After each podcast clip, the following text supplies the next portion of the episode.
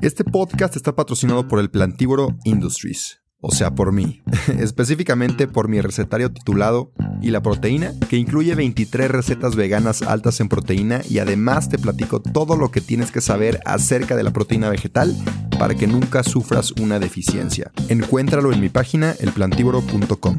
También acabo de publicar junto con Vic mi primer audiolibro. Vic es una plataforma con más de 250 mil títulos que puedes escuchar en español y en inglés. Entre ellos está el mío, donde te cuento mi trayectoria y aprendizajes en el veganismo desde un punto mucho más personal. Es un contenido completamente diferente a lo que he publicado y estoy muy orgulloso del resultado.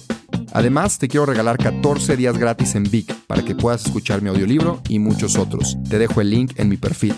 Disculpa la interrupción, pero si no me promociono yo, ¿quién más? Así que sin más que decir, disfruta el episodio.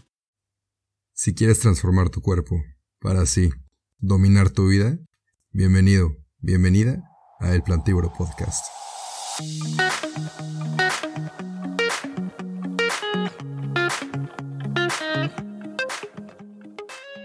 Hola, hola mis queridos plantívoros, mis queridas plantívoras, me da mucho gusto que estén aquí de vuelta escuchándome y vamos a continuar con el episodio que dejamos la clase pasada, que fue 10 cosas que tienes que saber antes de hacerte plant-based o vegano o alguien que come plantas o un plantívoro o una plantívora. Si no has escuchado ese episodio, te recomiendo con todo mi corazón que te regreses. Es el episodio pasado. Lo escuches. Son las primeros cinco cosas de las 10 que te voy a decir. Y en este episodio te voy a platicar las cinco siguientes cosas. Y como ya saben que no me gusta explayarme mucho en las introducciones porque pues qué flojera, vamos a empezar. La sexta cosa, porque pues es el segundo episodio, la segunda parte, la sexta cosa es que te vas a divertir cocinando en una dieta base de plantas. ¿Por qué? Porque hay tantos colores, especias, diferentes alimentos, hay más de 500 vegetales diferentes, muchísimas frutas, no sé si son más de mil en el mundo, pero usamos nada más como 15. Algún dato así había leído, luego se los publico bien porque no les puedo dar información tan incompleta. Entonces, yo antes de hacerme vegano, antes de hacerme plant-based, la verdad no era muy bueno cocinando, o sea, me hacía mis sándwiches, un atún con valentina y mayonesa, lo revolvía, le ponía un poquito de limón y para mí eso ya era wow.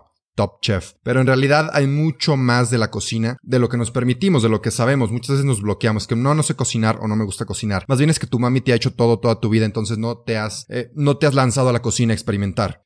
A mí me pasó cuando me fui un año al extranjero y no tenía a mi mami lindísima querida conmigo que me pudiera cocinar y tuve que aprender a cocinar. En esta etapa fue también cuando me cambié a una dieta basada en plantas. Entonces empecé a experimentar y me di cuenta de toda la variedad y todos los platillos que puedes hacer en una dieta base de plantas. ¿Qué pasa? Es que estamos acostumbrados a cuatro animales que cocinamos todos los días con arroz o con papa a lo mejor o algunos vegetales ahí picados y no pasamos de eso, de la quesadilla en la noche o del desayuno el huevito revuelto. Hay que salir de nuestra caja y explorar más platillos, más variedades, más olores, más sabores. Y esto lo puedes descubrir en una dieta base de plantas. Hay tantos vegetales que puedes cocinar, hay tantas salsas caseras que puedes hacer. Y por ejemplo, a mí siempre se me hizo muy desagradable cocinar un pollo, tener que cortarlo y quitarle la piel, un cadáver ahí muerto, pero pues me lo comía porque pues proteína, ¿no? Y eh, descubrí que no tiene que ser tan desagradable la cocina. Preparar vegetales en el horno te tardas 10 a 15 minutos y los puedes preparar muy ricos. A mí no me gustaban los vegetales hasta que aprendí a cocinar. Así que te invito a que aprendas a cocinar. Es muy fácil y si necesitas ayuda, métete a El Plantívoro en Instagram. Tengo muchísimas recetas que te pueden ayudar. Muchas de ellas en formato video, lo cual significa que es muy fácil seguir las instrucciones y poder hacerlo tú desde casa. Te deseo toda la suerte del mundo. Séptima cosa, descubres un mundo enorme, entero de diferentes cocinas y alimentos que no conocías antes. Creemos que una dieta vegana es restrictiva y a lo mejor si tú lo ves desde un punto de vista que te prohíbe ciertos alimentos, pues puede que sí sea restrictiva, pero no tienes idea de la cantidad de alimentos que puedes descubrir. A mí el ser plant-based me abrió los ojos a diferentes cocinas del mundo, por ejemplo. Me di cuenta que la cocina del Medio Oriente tiene los falafels, que son hechos de garbanzos y muchas especies, el hummus, que es un dip delicioso y lo puedes preparar de diferentes maneras. Tengo como cinco hummus diferentes de recetas en la página del plantívoro. El baba ganoush, Dolmas tabulé es otro platillo del Medio Oriente. La verdad no sé muy bien qué tienen en específico, pero sé que son veganos y sé que son deliciosos. También está la cocina nepalesa, que tiene muchas especies. Los vegetales los cocinan de muchas formas. Está muy colorida, lo cual se parece mucho a la comida de la India. Tienen muchos tipos de curries, preparan vegetales al curry, muchísimas especias. Todo es naranja, amarillo, verde, café, muchísimos colores, muchísimos olores. Delicioso. Y por último, la comida africana también tiene muchos platillos veganos que están muy, muy ricos y yo no tenía ni la menor idea. Oye, antes de seguir con el episodio, te quiero platicar de la mejor proteína vegetal que hay en el mercado. Si eres atleta, ya sea que corras, maratones, camines, vayas al gimnasio o practiques fútbol, Vida Birdman es mi marca favorita porque son productos 100% de origen vegetal, libres de químicos, soya, lácteos y gluten, y aparte son de excelente calidad, no he encontrado nada mejor en el mercado, y tienen un muy buen sabor. Tienen proteína en polvo, creatina, leches vegetales, BCAAs, entre muchos otros productos. Si quieres revisarlos, ve a su página, vidabirdman.com. Y personalmente te platico que llevo ya consumiéndola por tres años y me ha encantado. Así que a ti que estás escuchando este podcast, te quiero dar un regalo y es un 15% de descuento si usas mi código El cuando compres cualquiera de los productos en la página de Vida Birdman. Si quieres una proteína o un suplemento 100% de origen vegetal y aparte de la más alta calidad, consume los productos de vida Birdman, usa mi código de descuento, te lo repito, el plantívoro, para que te hagan un 15% de descuento. Eso es todo, sigue disfrutando del episodio. Hasta que me puse a investigar sobre platillos veganos. Como ya les mencioné, también puedes tú veganizar muchas cosas. Por ejemplo, yo soy mexicano y lo que estoy experimentando ahorita es hacerme tacos, pero veganos. Tacos al pastor veganos, tacos de carnitas vegano. Y la verdad, no me he decepcionado. A lo mejor no es el mismo sabor, pero sabe muy rico tiene un impacto ambiental mucho menor y no maté a nadie. Entonces, interiormente yo me siento muy muy bien y pues me estoy esforzando para que esos platillos sepan tan rico que mis amigos carnívoros se les antojen. Entonces esperemos que se cumpla la misión. Octavo punto, ser vegano no significa ser fit. Ser vegano no significa o es igual a ser saludable. Puede ser un vegano o alguien plant-based muy poco saludable porque no tienes idea de la comida chatarra que es vegana. Te doy algunos ejemplos. Las sabritas, las Oreos, las Ritz, el Hershey's, el jarabe, las gomitas Sour Patch, por ejemplo, que son pura azúcar. Entonces, puede ser muy poco saludable y ser vegano. A mí me molesta mucho cuando me dicen de que, ay, pues yo me cambié una dieta vegana y engordé. Pues sí, así como si te cambias una dieta keto y comes mal, engordas, o si eres omnívoro y comes lo que come toda la gente y comes más, engordas. O sea, el engordar no es, no es una dieta, sino es el comer comidas que no te aportan mucho nutricionalmente y excederte en esas comidas.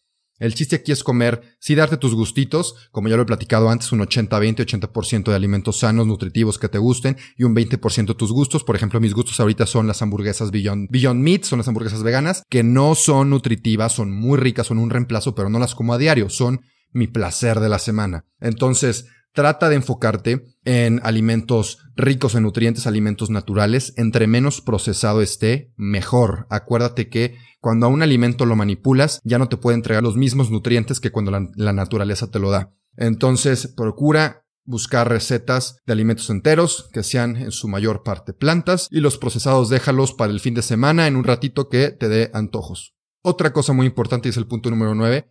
No todo es saludable para ti. A lo mejor, te pongo un ejemplo, a mí me caen muy bien los frijoles y es una buena fuente de proteína, de fibra y otros nutrientes, pero a lo mejor tu estómago es diferente al mío y a lo mejor a ti los frijoles no te caen tan bien. Esto no es una razón para que tires la toalla y digas de que no, ser vegano no es para mí. Simplemente es una razón para la que digas, a lo mejor los frijoles a mí no me caen bien. Puedo comer garbanzos o puedo comer lentejas o puedo comer tofu si lo que quiero es una fuente de proteína. Si algo no te cae bien, no dejes la, no dejes este estilo de vida vegano, simplemente experimenta con nuevos alimentos. Recuerda que te dije que hay más de 500 plantas, más de, no, 500 vegetales y no sé cuántas miles de plantas hay en el mundo que puedes comer. Así que practica el mindful eating, que significa el estar consciente de lo que comes. Cuando comes, darte cuenta, sentir que eso que estás comiendo te está haciendo bien y a partir de ahí decidir qué vas a seguir comiendo y qué no.